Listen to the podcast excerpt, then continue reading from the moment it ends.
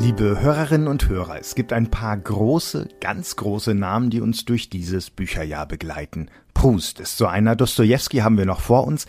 Der älteste in dieser Reihe, vielleicht der größte, ist Dante, am 14. September vor 700 Jahren in Ravenna gestorben. Das Feuilleton der FAZ ehrt ihn seit vielen Wochen schon mit einer Reihe, in der Dante-Experten, Dichter und Kollegen über einzelne Verse aus der göttlichen Komödie schreiben. Überhaupt ist er immer wieder Bezugspunkt oder Inspirationspunkt der Literatur, auch zeitgenössischer Schriftsteller.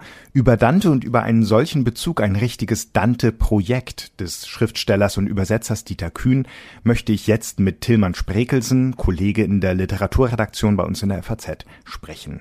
Tillmann Sprekelsen ist übrigens auch der Verfasser unserer allmonatlichen Literaturrätsel, die Sie so sehr mögen, liebe Hörerinnen und Hörer. Ein neues gibt es gleich im Anschluss an dieses Gespräch. Schön, dass du Zeit hast für unseren Bücherpodcast, lieber Tillmann. Ja, sehr gerne. Ähm, für Leute wie mich ist es vielleicht gar nicht so schlecht, wenn wir erstmal mit so ein, zwei grundsätzlichen Fragen mit ins Boot geholt werden. Ähm, wen feiern wir eigentlich und was feiern wir, wenn wir Dante feiern, 700 Jahre nach seinem Tod?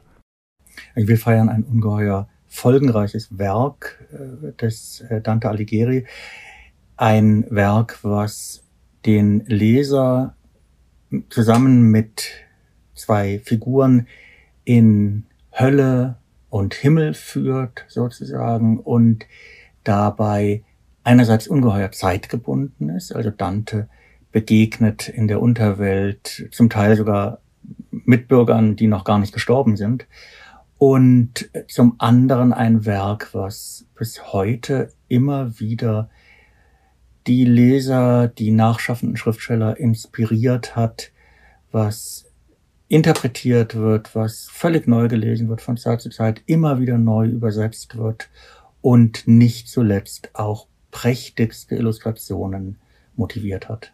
Zu den Schriftstellern, die sich von Dante haben inspirieren lassen, gehört auch Dieter Kühn. Ähm, wie stellen wir ihn unseren Hörerinnen und Hörern am besten kurz vor? Viele haben ihn vielleicht im Zusammenhang mit mittelalterlicher, mittelhochdeutscher Literatur erlebt. Äh, Dieter Kühn hat in den 70er und 80er Jahren ganz großartige Übersetzungen vorgelegt, unter anderem von Parzival, das Wolfram von Eschenbach oder den Tristan. Er ist also ein in bestimmten Kreisen ungeheuer präsenter Autor mit diesen Werken. Er hat aber auch viele Romane, Erzählungen, Hörspiele, Gedichte geschrieben. Er hat viel für den Rundfunk gearbeitet und war nicht nur ungeheuer produktiv, sondern ich habe ihn erlebt in seinem Werk und ganz am Ende auch persönlich erlebt als einen unglaublich wachen und wandlungsfähigen und interessierten Autor. Was verbindet dich persönlich mit Dieter Kühn und wie hast du davon erfahren, dass es ein unvollendetes Dante-Projekt in seinem Nachlass gibt?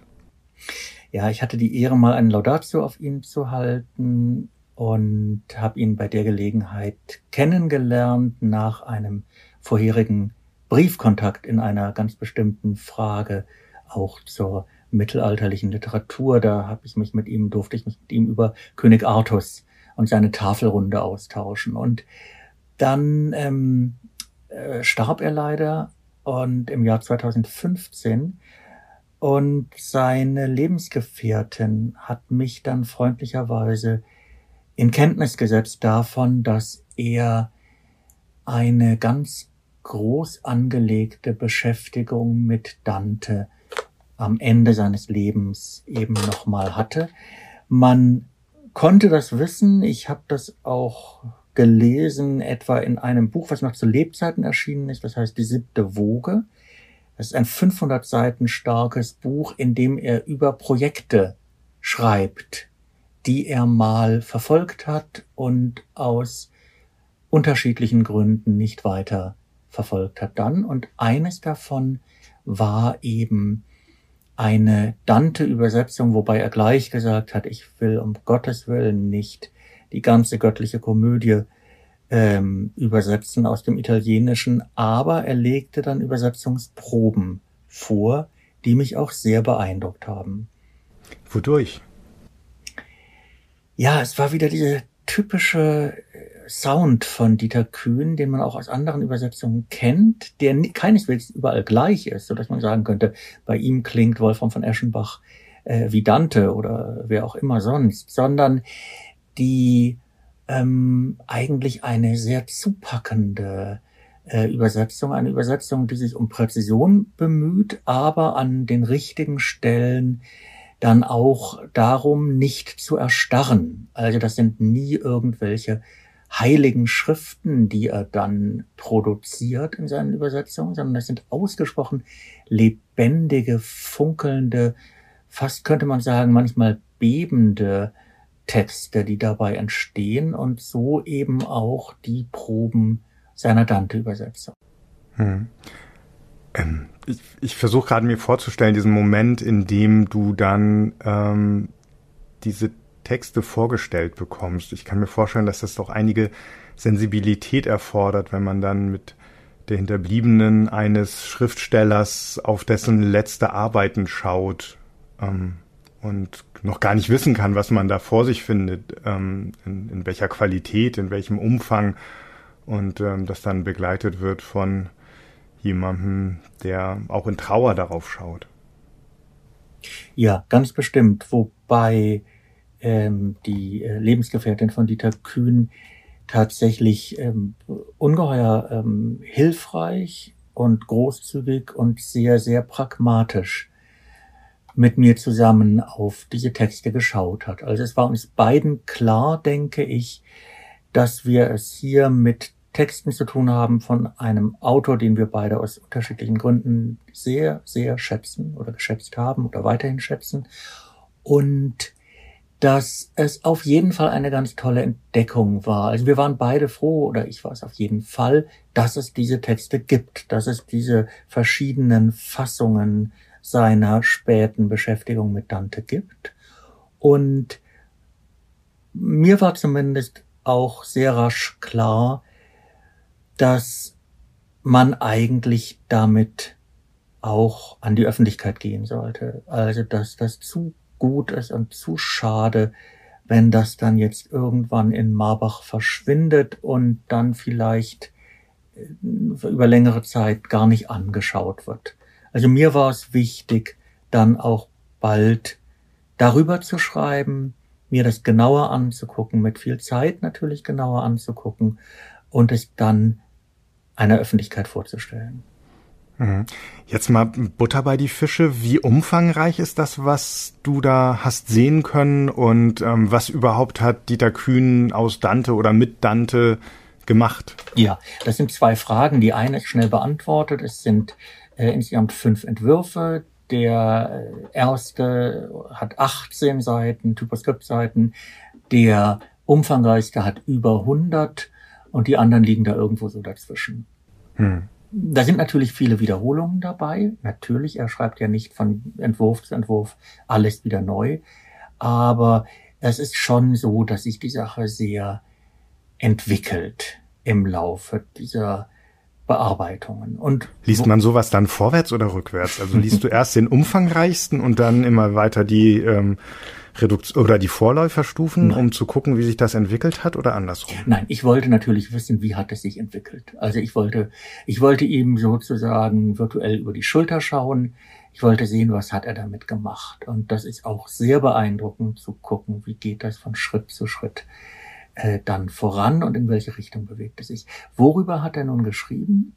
Er hat die Idee gehabt, die Reise, die Dante mit äh, Vergil in die Unterwelt unternimmt, wiederholen zu lassen. Und zwar im Jahr 1333. Da ist also der Original Dante längst tot, aber der Sohn Jacopo Alighieri ist noch am Leben. Der hat, äh, der ist auch bekannt einschlägig, weil er nämlich auch einen Dante-Kommentar selber verfasst hat. Und Kühn schickt also die beiden los, diese Reise zu wiederholen. Aber er schickt noch einen dritten, unsichtbaren, aber präsenten Begleiter mit, nämlich offenbar sich selber. Also Dieter Kühn reist mit. Und hm. von Anfang an im von, Text angelegt. Von Anfang an im Text angelegt. Das heißt, das war sozusagen die Konstante, dieser dritte Reisende, der allerdings äh, nicht handelt, sondern äh, kommentiert. Und ähm, das äh, Ganze wird dann unterlegt mit vielen Gesprächen, auch vielen Einschüben dieses dritten Reisenden, aber auch zwischen äh, dem jüngeren Dante und zwischen Vergil. Und da geht es dann ganz rasch um grundsätzliche Fragen, um Leben und Tod.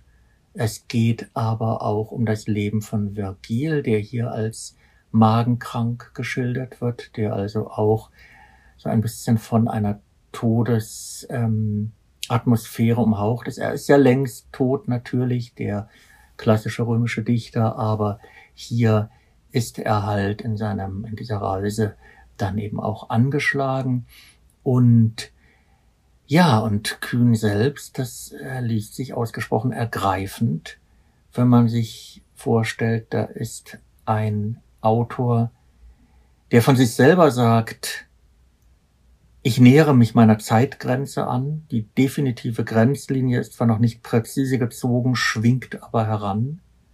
Das ist schon im zweiten Entwurf äh, dieses Textes. Da ist Kühn 79 Jahre alt und mit 80 wird er sterben. Das ist schon sehr, sehr eindrucksvoll, wenn man diese Gedanken über Leben und Tod dann eben auch liest.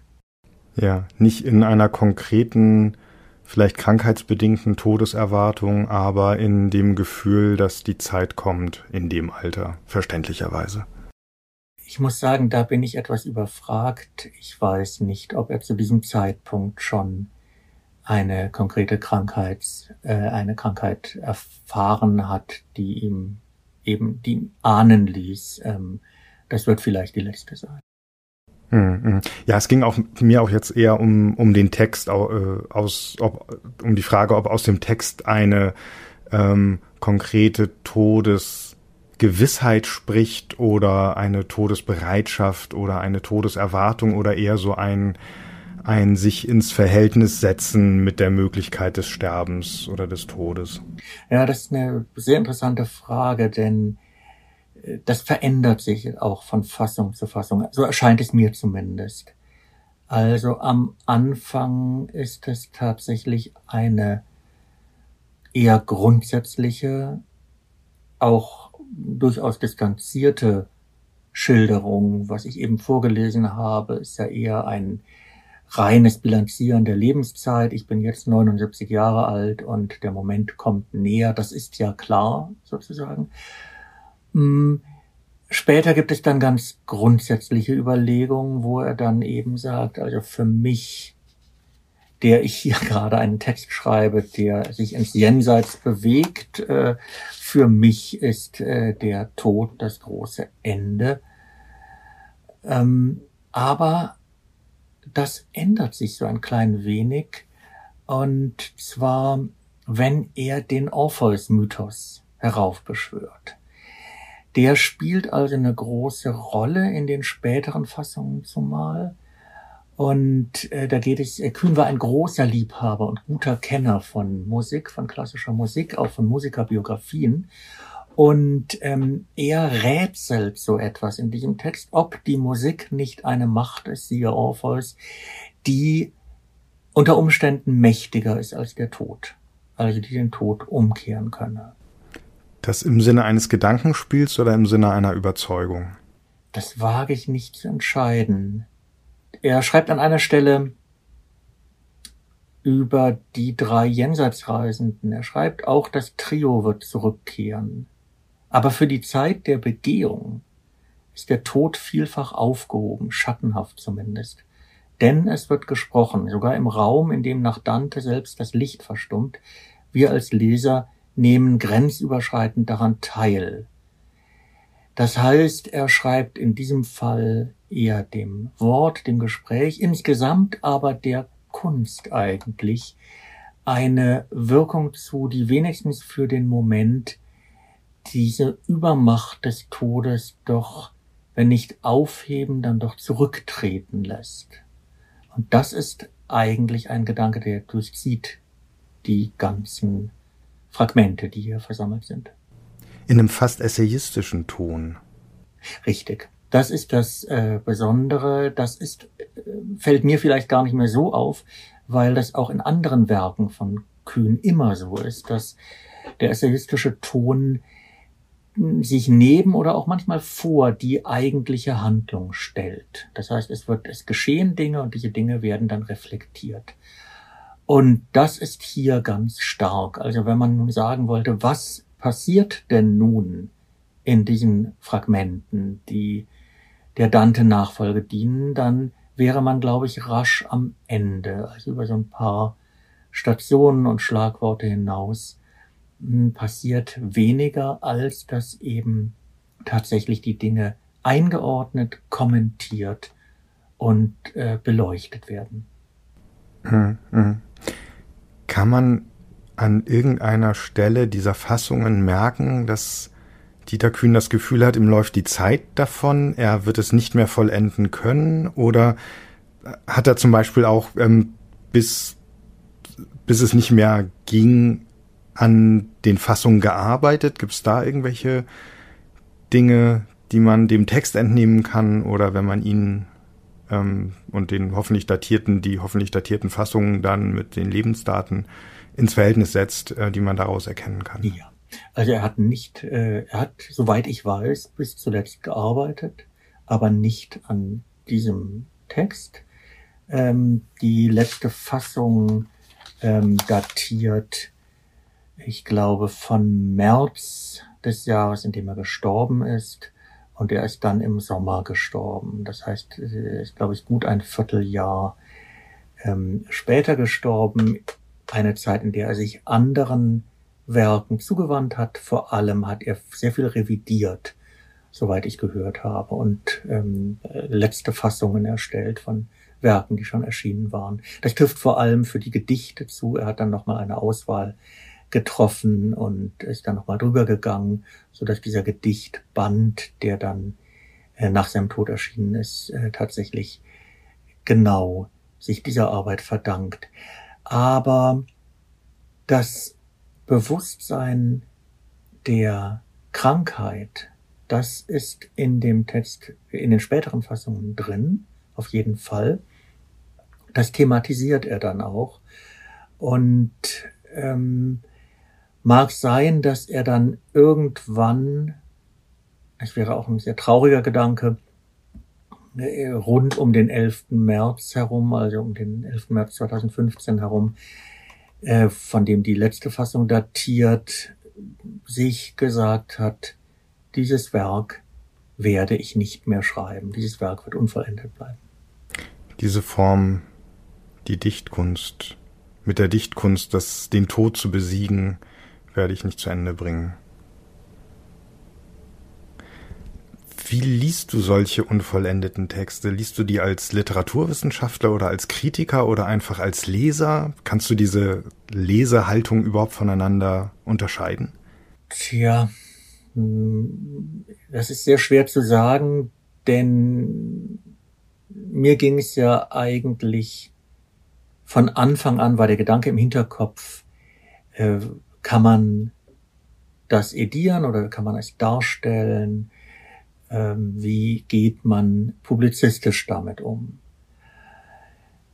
Das wurde aber, diese Haltung wurde sehr schnell abgelöst von einem reinen Lesen, also einem reinen ästhetischen Genießen und auch häufig ohne dass ich mir Notizen gemacht hätte oder so, sondern ich wollte einfach diese Fassung lesen.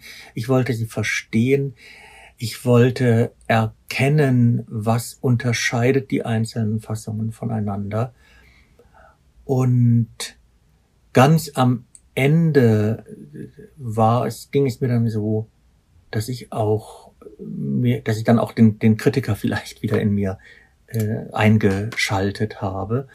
Aber erstmal war es die Erfahrung, teilweise auch die Überwältigung, muss ich sagen, an bestimmten Passagen, die einfach so unerwartet waren und so mm, auch mir den Autor und vielleicht auch den Menschen Dieter Kühn näher gebracht haben, dass ich da einfach rein rezeptiv war.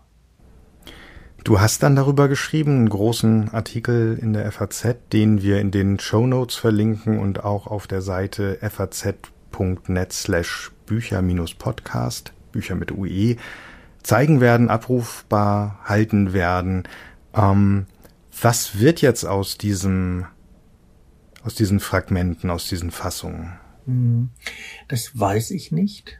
Ähm, es wird sicherlich äh, mit dem anderen Nachlass von Dieter Kühn in Marbach aufbewahrt werden. Ich weiß, dass sich mehrere Leser auch mit ganz konkreten, mit dem konkreten Wunsch, diesen Text lesen zu dürfen, gemeldet haben. Und äh, ich glaube nicht, dass ich der Letzte war, der sich diese Texte angeguckt hat, auf gar keinen Fall. Ich bin sehr gespannt, wie die Beschäftigung weiter aussehen wird damit. Aber dass es damit weitergeht, da bin ich überzeugt. Jetzt hat Dieter Kühn was aus Dante gemacht, hat er vielleicht auch etwas mit ihm gemacht. Ich meine, in dem Sinn hat Kühns Arbeit zum Beispiel deinen Blick auf Dante, auf die göttliche Komödie selbst verändert? Liest du die göttliche Komödie jetzt anders? Nein, ganz bestimmt nicht. Ich glaube, und das liegt nicht daran, dass etwa Dieter Kühn äh, ausgetretene Pfade der Dante-Rezeption vertreten hätte. Also überhaupt nicht. Es ist ein sehr eigenes Stück, es ist ein sehr eigener Zugang. Aber es ist einfach eine, unversch äh, eine, eine unverkennbare Arbeit Dieter Kühns. Das heißt, ich habe natürlich ähm, hatte ich die Vorlage im Kopf, aber Darum ging es eigentlich in meiner Rezeption dann gar nicht. Es war hochinteressant zu sehen, wie er das in diesem Text auch verglichen hat mit anderen Jenseitsgeschichten, auch antiken Jenseitsgeschichten. Also Aeneas äh, kommt ja in die Unterwelt ebenso wie Odysseus in die Unterwelt kommt und wir kennen ja auch hunderte weitere ähm, derlei thematisiert Dieter Kühn und setzt es in Beziehung. Aber äh, es, wie gesagt, er tut es immer auf so unverkennbar eigene Weise, dass man dass äh, ein, ein, eine Dante-Lektüre wiederum etwas komplett anderes ist und eigentlich auch eher nebenher läuft. Hm, hm. Wie hat es denn deinen Blick auf das Werk, auf das Gesamtwerk Dieter Kühns verändert? Und was sollte man daraus von ihm lesen, wenn man jetzt Lust auf diese Entdeckung hat? Hm. Also ich glaube, es lohnt auf jeden Fall, äh, sich mit Dieter Kühn äh, zu beschäftigen, seine Bücher zu lesen. Für mich persönlich waren die Übersetzungen, die ja keine reinen Übersetzungen sind, sondern immer auch Kommentar und Beschreibung der Zeit der, des Mittelalters, also die Übersetzung aus dem Mittelhochdeutschen und da allen voran wirklich der fantastische Parzival, die Parzival-Fassung von, von Dieter Kühn, die ist ganz großartig. Hm, das würde ich sehr empfehlen. Ich würde, ich mag sehr seinen frühen Roman N, äh, der äh, natürlich mit Napoleon spielt, aber auch mit lauter Zufällen im Leben Napoleons. Und Dieter Kühn fragt immer, was wäre eigentlich passiert, wenn dieses oder jenes nicht geschehen wäre im Leben Napoleons. Und dann kommen die apartesten äh, Paralleluniversen äh, zustande, also der Roman N. Und ich mag die Gedichte sehr gerne. Ich finde die ganz ungeheuerlich. Ähm, die Hörspiele natürlich. Ähm, es gibt übrigens einen ein sehr schönes äh, Dante-Schauspiel äh, noch von ihm oder eines, was sich am Rande mit Dante beschäftigt. Da geht es nämlich um das von Mussolini geplante Danteum. Das gab es wirklich, beziehungsweise es gab die Pläne wirklich, da sollte eine, eine, eine große Ruhmeshalle für Dante gebaut werden. Und ähm, äh, äh Dieter Kühn äh, stellt sich vor, wie wäre es denn, wenn das fertig geworden wäre. Und in dieser Halle dann mit deutschen Nazis in den 30er Jahren zusammengetroffen wäre.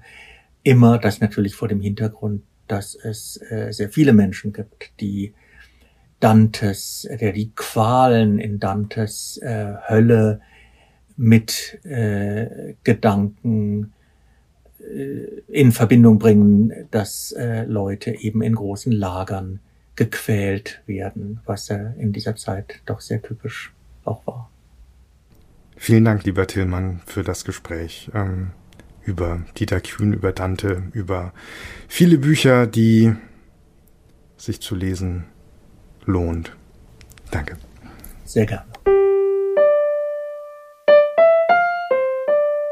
Kein Monat ohne Literaturrätsel im Bücherpodcast. Auch im Juli 2021 erzählt Tilman Spregelsen die Geschichte eines bekannten Werks aus Sicht einer Nebenfigur. Sie bekommen das gleich zu hören, liebe Hörerinnen, liebe Hörer. Und wenn Sie dann eine Ahnung haben, wie Figur und Werk heißen, machen Sie am besten einfach mit. In der Juni-Folge war es Val aus Antonia Espaiets Roman Besessen. Unter den richtigen Einsendungen haben wir ein Exemplar verlost von Das Flimmern des Herzens, der Urfassung der Recherche von Marcel Proust, wie immer aus der anderen Bibliothek. Vielen Dank an den Verlag. Auch allen Teilnehmerinnen und Teilnehmern unseren besten Dank. Gewonnen hat Barbara Oettinger aus Plüderhausen. Wir gratulieren. Machen Sie diesmal mit? Um welches Werk und welche Figur soll es in unserem neuen Literaturrätsel gehen? Tanzen soll ich für Sie. Tanzen vor dem gesamten Hof, vor meinem verblödeten alten Mann und vor dem dummen Ding. Immerhin, da kann die Kleine was lernen, auch wenn der alte Verräter in meinem Schlafzimmer sie ja so schön findet, schöner noch als mich. Wenn ich nur nicht von so viel Versagern umgeben wäre. Das fing schon an mit diesem Vollpfosten damals, der mir ihr Herz bringen sollte und sie stattdessen laufen ließ. Und dann diese armseligen Gestalten, die das dumme Ding immer wieder gerettet haben. Am schlimmsten aber mein blöder Schwiegersohn. Ganz hübsch ist er ja, aber dass er sich in die Kleine verliebt hat, als sie endlich tot war, hat meine schönsten Pläne zerstört. Überhaupt hat das Ganze etwas Unappetitliches, aber was will man machen? Nur gut, kann sich eben für sie, und nachher überlege ich mir, wie ich das Gör endgültig loswerde. Haben Sie eine Ahnung, wer da spricht und aus welchem Buch er oder sie erzählt? Dann schicken Sie uns Ihre Lösung bitte bis zum 6. August 2021 an unsere E-Mail-Adresse bücher-podcast.faz.de. Sie ahnen schon Bücher mit UE. Auf unserer Website www.faz.net slash Bücher-Podcast, Bücher auch hier mit UE, finden Sie die Teilnahmebedingungen. Der Rechtsweg, so viel vorab, ist ausgeschlossen. Was es diesmal zu gewinnen gibt, wir verlosen unter den richtigen Einsendungen ein Exemplar eines Romans in neun Wellen, wie es heißt. Russisches Narrenschiff von Olga Forsch. Auch dafür der anderen Bibliothek unseren besten Dank für die Preisstiftung. Die Teilnahmebedingungen und die Adresse für die Lösung des Rätsels finden Sie auf unserer Seite faz.net slash Bücher-Podcast, Bücher mit UE. Wie Sie uns schreiben können, wissen Sie, wie Sie uns liken oder abonnieren oder Sternchen geben können, wenn Sie wollen, wissen Sie auch in den Podcatchern bei Spotify oder auf Instagram. Da heißen wir at Bücher, Bücher mit UE. Für diesmal sagen wir vielen Dank fürs Zuhören und bis dann.